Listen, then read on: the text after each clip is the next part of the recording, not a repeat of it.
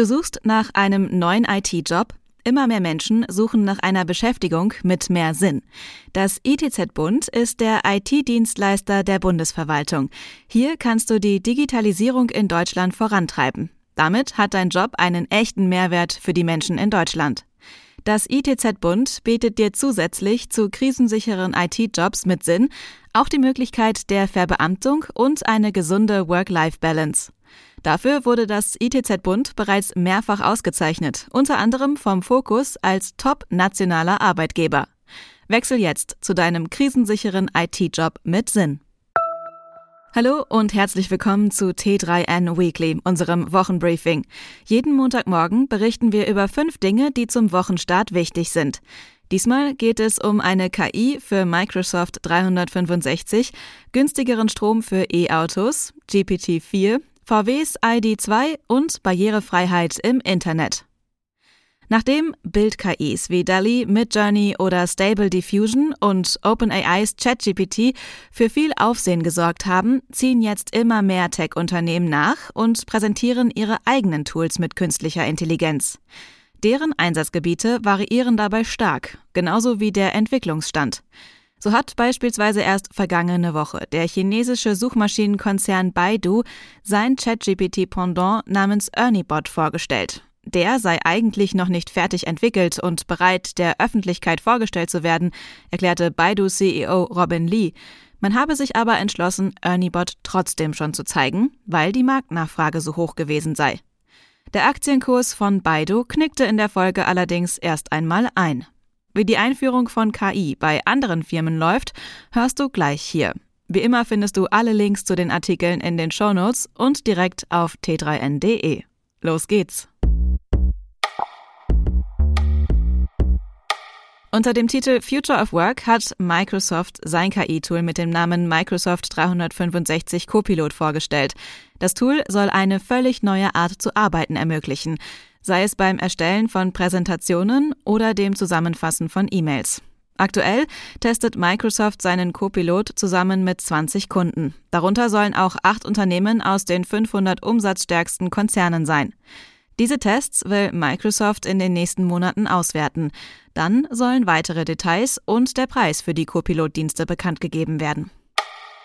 Bezahlen Fahrerinnen von Elektroautos beim Stromtanken viel zu viel? Laut dem diesjährigen Ladesäulencheck, den Statista im Auftrag des Stromanbieters Lichtblick durchgeführt hat, könnten die Preise pro Kilowattstunde eigentlich um mehr als die Hälfte von durchschnittlich 52 Cent auf 23 Cent gesenkt werden. Als Grund wird neben der Strompreisbremse auch der Klimabonus angeführt. Diese Ersparnisse würden aber in fast keinem Fall von den Betreibern der Ladesäulen an die Kundinnen weitergegeben, heißt es im Ladesäulencheck. Nach dem großen Erfolg von ChatGPT legt OpenAI nach und hat jetzt mit GPT-4 eine neue Version des zugrunde liegenden Sprach-KI-Modells veröffentlicht. Das kommt jetzt nicht mehr nur mit Texteingaben klar, sondern kann auch mit Bildern gefüttert werden. GPT-4 kann Bilder nicht nur beschreiben, sondern auch darauf befindlichen Text lesen. Das geht sogar mit komplexen Diagrammen oder als PDF vorliegende Abhandlungen. Ebenfalls verbessert wurde der Umgang aus komplexen akademischen oder beruflichen Zusammenhängen. Mit dem ID2 All will Volkswagen einen günstigeren Stromer auf die Straßen bringen. Das Fahrzeug existiert derzeit zwar nur als Studie, schon 2025 soll der ID2 All aber bereits in Serie gehen. Und das zu einem Kampfpreis von 25.000 Euro. VW verspricht eine Reichweite von etwa 450 Kilometern. Die Höchstgeschwindigkeit beträgt, wie bei den anderen Modellen der ID-Reihe, 160 Kilometer pro Stunde. Den Sprint von 0 auf 100 kmh vollzieht das Fahrzeug in weniger als sieben Sekunden. Der Stauraum soll zwischen 490 und 1330 Liter betragen. Der ID2 All soll nur eines von insgesamt zehn Elektroautos sein, die VW bis 2026 auf den Markt bringen möchte. Eins davon soll sogar für 5000 Euro weniger in den Handel kommen.